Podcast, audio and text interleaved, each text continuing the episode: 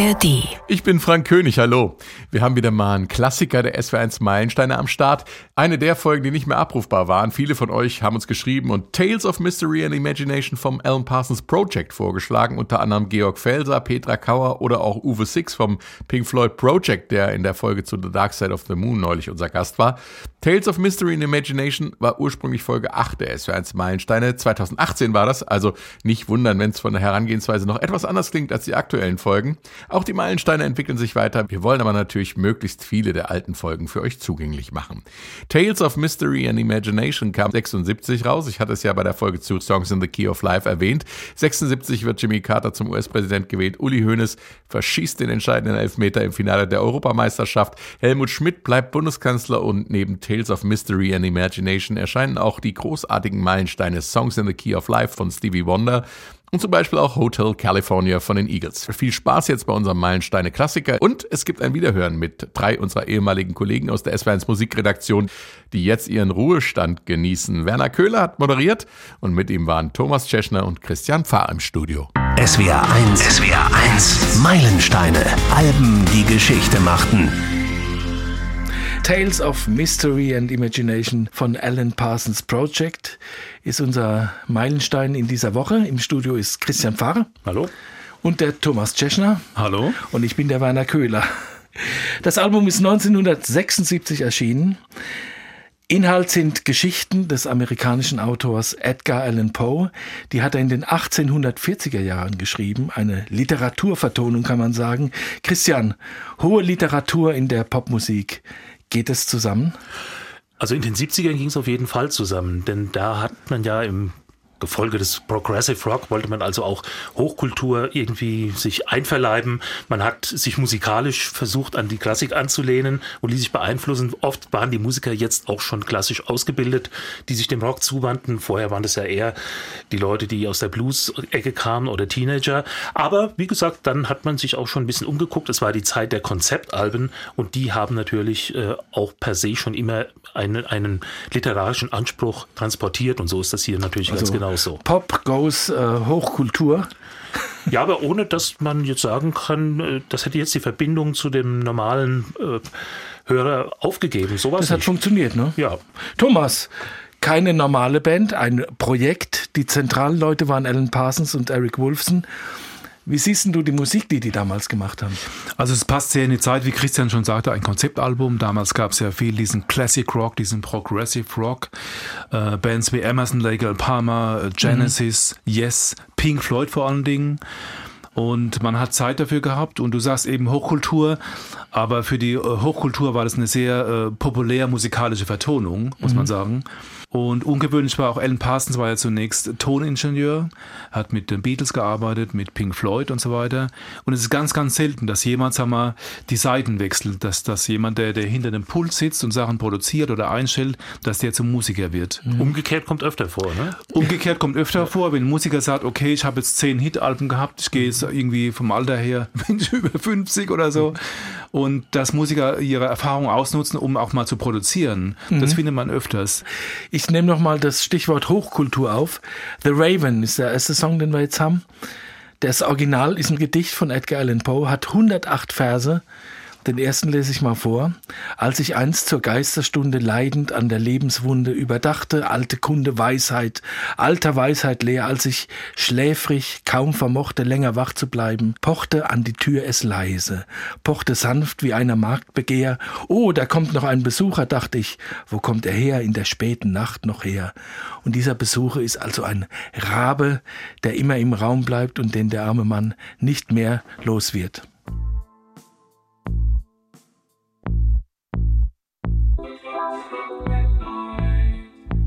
through my feet.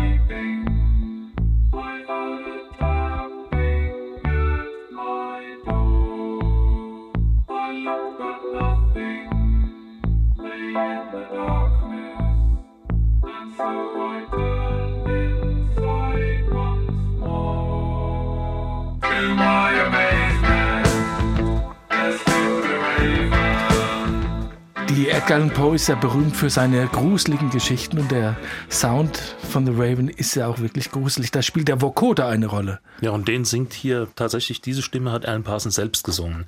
Diesen Vocoder-Sound, den hat er sozusagen als Effektgerät im Studio stehen gehabt und wusste natürlich genau, was man Was damit ist, machen ein, kann. was ist ein Vocoder? Das, wenn man so will, ist es ein Gesangssynthesizer. Man gibt praktisch den Gesang als Signal hinein und der wird praktisch synthetisch verändert. Wird umgewandelt, äh, praktisch wie ein Instrument. Die Stimme wird zum Instrument elektronisch umgewandelt. Und das klingt dann so robotermäßig und geheimnisvoll. Stimmt, so maschinell irgendwie. Ja, es war eine sehr komplexe Musik, wie ich das sehe. Chor, Orchester, viel Elektronik, viele, viele Bandmitglieder, verschiedene Sänger. Thomas, wie kriegt man sowas auf die Bühne? Haben die auch auf der Bühne das gemacht? Äh, später ja, aber nicht in dieser großen Besetzung. An dem Album waren ja über 40 Musiker beteiligt. Ja. Unter anderem John Miles, dessen Riesenhit Music war und den auch Alan Parsons produziert hat. Dann ein, ein Crazy Man, The Crazy World of Arthur Brown, kennen wir noch. Fire mit seinem Riesenhit. I am the god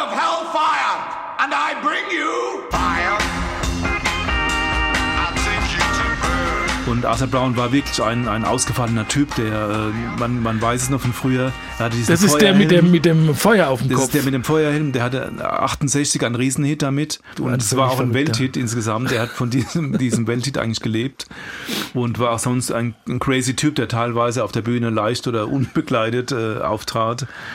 Und äh, aber seine Stimme, ich würde sagen, er ist ein, äh, so eine Art Vorgänger von Meatloaf, eine sehr intensive, sehr exzentrische, äh, kraftvolle Stimme, die zu dem Song, den er da gesungen hat, ähm, The Telltale Heart, perfekt passt, muss man sagen. Also das Durchgedrehte passt wirklich, das haben wir jetzt gleich. Telltale Heart, das ist ja nun wirklich. Worum geht's denn, Christian? Wobei man muss erst noch mal sagen, bei, bei Arthur Brown diese Rolle, The Hell, also Master of Hellfire, das war auch eine Musical-Rolle. Also das war jetzt nicht so seine normale äh, Attitüde, sondern ich habe ihn mal kennengelernt, war ein ganz normaler ja, Typ. das, das, das war eine Rolle, aber das, genau dieser Song wurde halt sehr bekannt und hat sich deswegen festgesetzt ne, im, im Gedächtnis. Mhm. Ja, beim äh, Telltale Heart, also das pochende Herz heißt es im Deutschen, da geht es darum, dass Das eine- verräterische Herz. das verräterische Herz, dass jemand, der, ähm, der Ich-Erzähler, fühlt sich durch den Blick eines alten Mannes ähm, provoziert und verängstigt. Und da beschließt er, den umzubringen. Der hat nämlich irgendwie eine, eine Netzhautfärbung, die ihm Angst macht. Er sagt, er hat den Blick eines Geiers.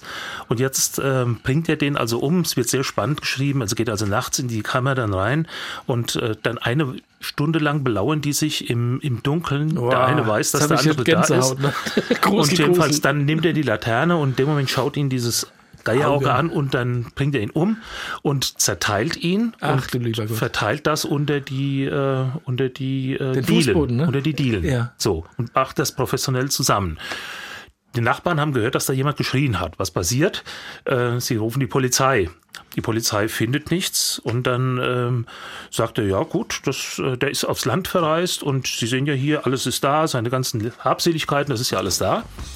Und dann beginnt er, der ja auch selber wahnsinnig ist, das Herzschlagen zu hören dieses alten Mannes. Und das wird dann so extrem stark, dass er die Polizei, dass er dann ausrastet, hysterisch wird, schreit, ich hab's getan, ich hab's getan, hier unter den Dielen schlägt sein Herz und damit hat er sich sozusagen selbst gestellt. Also die Story eines verrückten Mörders letztlich. Ja. Und das hört man auch wirklich.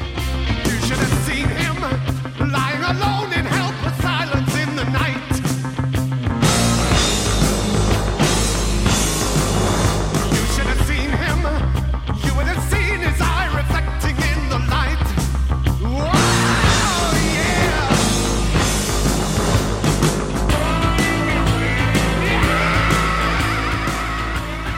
Das ist schon wirklich schräg, ne? Kein Sommerhit. Und mit Abstand die rockigste Nummer, die auf dem Album ist. Ich hatte den Alan Parsons mal gefragt, ob er sich denn als Progressive Rocker sieht. Und dann sagte er, er würde eigentlich seine Musik eher als Progressive Pop bezeichnen. Weil er sagt, dass diese, in diese Richtung wie Yes oder Genesis, da reiht er sich dann doch nicht ein. Da sagt er, da ist das doch zu gefällig, was wir machen. Jetzt diese Nummer vielleicht nicht, aber die hat natürlich auch hier was Theatralisches. Das ist, muss man auch sagen, das ist ein Rollenspiel und, und kein Sound in, für sich, der für sich steht. Aber was du sagst, später ging auch Alan Parsons immer mehr in die Richtung äh, Popmusik. Ja. Mit seinen Songs. Also vielleicht es wurde Art Pop könnte man es vielleicht bezeichnen, Genau. so wie die Moody Blues. Es wurde gängiger, ne? Classic das, Pop, genau. Dieses Ja. Album jetzt ist eigentlich sehr experimentell zum Teil noch, aber es wird dann gängiger. Das hat ihn bekannt gemacht, zwar dieses Konzeptalbum, dieses äh, äh, basierend auf dem Buch von Edgar Allan Poe. Und ähm, das war auch schwierig, äh, live auf die Bühne zu bringen, weil die gerade die Instrumentalteile waren noch sehr, äh, sag ich mal, melancholisch, sehr, ähm, Ja, sehr gruselig, düster auch sehr düster. sehr düster. Und äh, das hätte im Konzert nicht so funktioniert, wenn die Leute nur so ähm, heavy, düstere Songs ähm, äh, zu, zu hören bekommen hätten. Man hätte es als Rockoper inszenieren müssen, Ja. szenisch quasi. Ich habe äh, Eric Wolfson kurz vor seinem Tod mal gesprochen und ihn gefragt, wie er denn auf diese, die Idee ist von Eric Wolfson, äh, Edgar Allan Poe zu machen, wie er denn auf diese Idee kam. Und da hat er eine verrückte Geschichte erzählt. Er war in einem Seminar, in einem Lehrgang für äh, Marketing. Und da sagte der Lehrgangsleiter, jedes Buch und jeder Film, auf dem der Name Edgar Allan Poe stand, hat Gewinn gemacht. Es gibt kein Projekt, das irgendwie mit Edgar Allan Poe zu tun hat, was pleite oder ins Minus gegangen ist. Und dann hat er gedacht, vielleicht funktioniert das auch mit Musik. Das probieren wir mal aus. Die Gelegenheit kam dann, als er Alan Parsons kennengelernt hat und hat ihm das Thema vorgeschlagen und dann haben sie es umgesetzt und es war kein Minus. Und Eric Wolfson hat ja vorher was ganz anderes gemacht. Der hat, glaube ich, äh, Carl Douglas Kung Fu Fighting geschrieben und produziert. War- Ist nach London gekommen, um für die Stones Songs zu schreiben. Andrew Luke Oldham Ja. hat ihn geholt. Alan Parsons, das Treffen mit dem war dann wirklich äh, sein Das war für Fortschritt. beide so eine Win-Win-Situation. Ja, Alan genau. Parsons hatte irgendwie einen Komponist gebraucht und der, Ja. der auch die Sachen textlich umsetzt. Und äh, der Eric Wolfson hat einfach einen Partner gebraucht, der mit ihm das Ding sozusagen startet. Da haben sie noch den Vorteil, nämlich weil Parsons zu dem Zeitpunkt tatsächlich Music mit John Miles produziert hat, zum genau dem Zeitpunkt, da war das Orchester da. Ah, Das heißt, die wussten genau, äh, jetzt ist der Moment da, wo wir die Leute nicht extra äh, ankarren müssen, sondern wir haben sie schon. Und da hat man das dann eben äh, rucki matucki, wie man so schön sagt, mitgenommen. Die Creme, die im Abbey Road Studio, Studio aufgelaufen wollte ich gerade noch sagen, der zentrale Ort war das Abbey Road Studio in London. Dort haben Pink Floyd aufgenommen, die Beatles und viele andere Sachen und eben dieses Projekt auch. Und Alan Parsons hat eben mit Music einen riesen Hit gelandet, also auch finanziell. Ja. Und insofern hatte die Plattenfirma auch Vertrauen in ihn, hat gesagt, es ist eine große Produktion. Da war auch so, sozusagen finanziell das, das Projekt gesichert. Nächster Song, A Cask of Amontillado.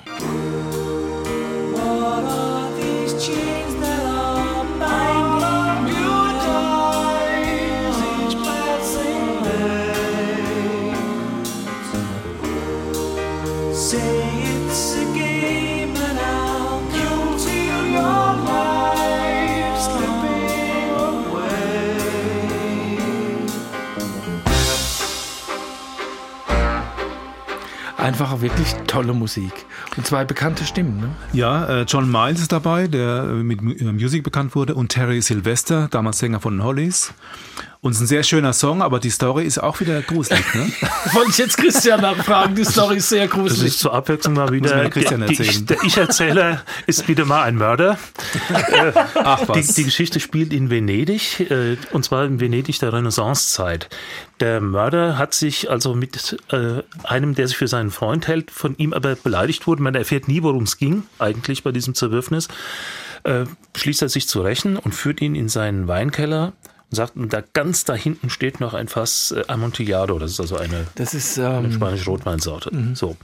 so, und da ähm, sagt er, und das musst du probieren. Ich, und der schöpft dann unterwegs verschiedentlich Verdacht, merkt, es wird ja immer dunkler und immer und hier und dann sagt er, komm, wenn du es nicht machst, ich frage den Lucchesi. Äh, den, den kann ich auch fragen, der versteht auch was davon. Nee, jetzt will er es wissen und äh, erfährt es auch. Nämlich, als er dann hinten ist, äh, nimmt er ihn an, an Ketten, kettet ihn ein und mauert ihn ein bei lebendigem Leib. Und sagt, das war's. Wird auch nie gefasst. Der perfekte Mord. der Aber nächste- sehr, sehr ja. schön und sehr harmonisch vertont, kann man sagen. Wollte gerade sagen. Gut versteckt. So, und der nächste Song spielt in der Ehrenanstalt The System of Dr. Tarr and Professor Feather. and your thoughts won't fit together. So you sleep light or whatever, and the night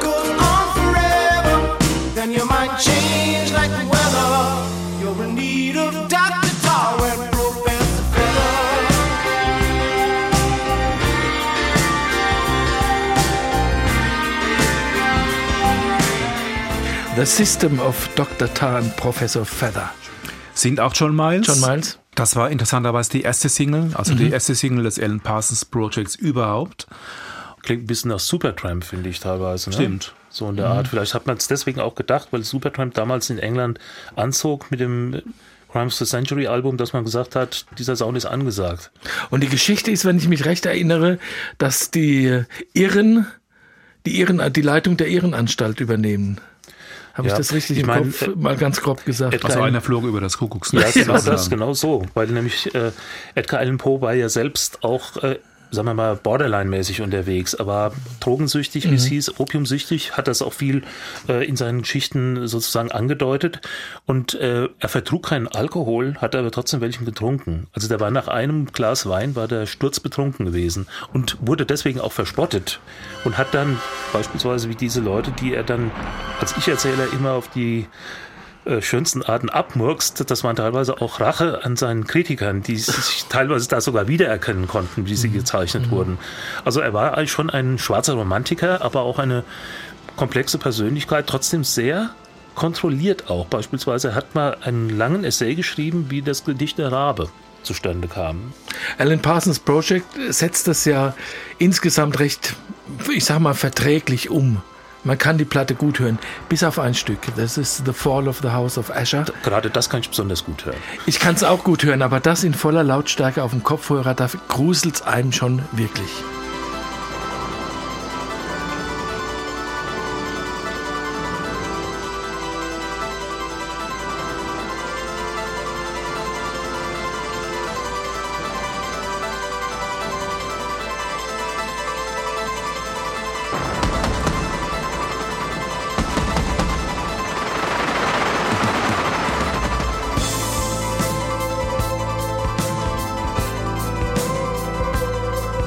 Richtiges Hörspiel.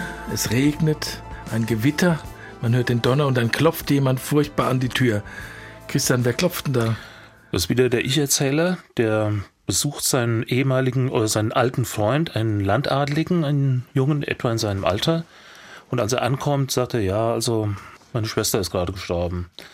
Und die Schwester, das stellt sich dann heraus im Laufe der Tage, es wird also immer düsterer und ähm, dann stellt sich heraus, dass die Schwester lebendig in der Gruft ist und die kommt dann auf einmal heraus, also weil sie es geschafft hat, es irgendwie aufzustemmen, dieses, diese Grabplatte. Man hat sie für nämlich- tot gehalten, Man hat ne? sie für tot gehalten, ja, ja. Und dann äh, kriegt er also so, als die Schwester jetzt da rauskommt, äh, Blut überströmt, dann kriegt der Ich-Erzähler so eine Angst, dass er wieder das Schloss verlässt und als er sich umschaut, dann sieht er, wie das Schloss in der praktisch zusammenfällt und in der Erde versinkt. Dieses Haus auf Asche, damit ist die letzte Familienlinie erloschen, der Aschers. Richtige Filmmusik eigentlich. Das ist, ne? ja, das ist, das ist Film.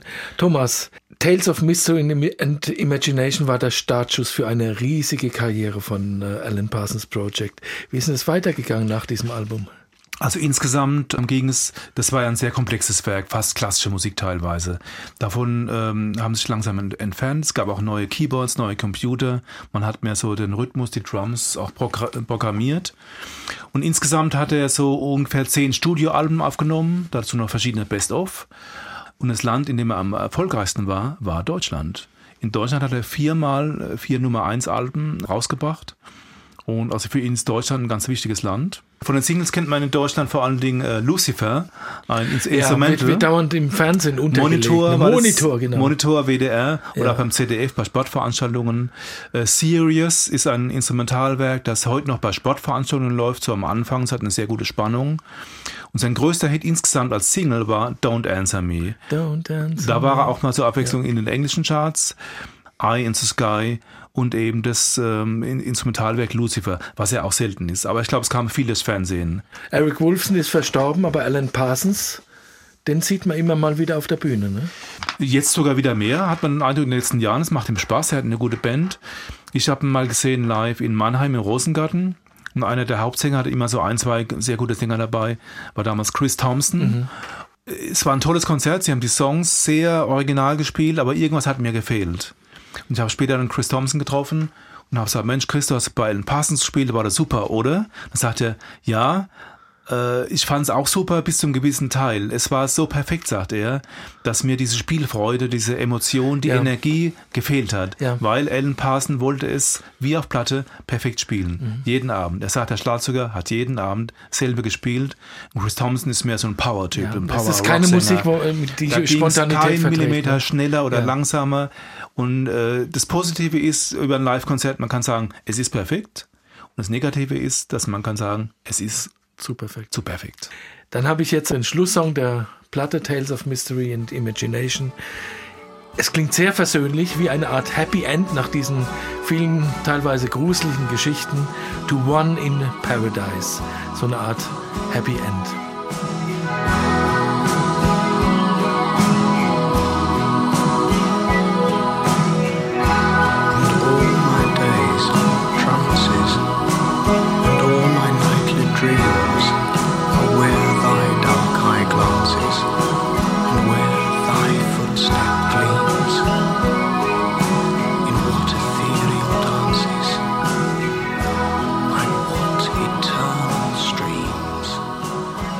So klingt die Platte aus.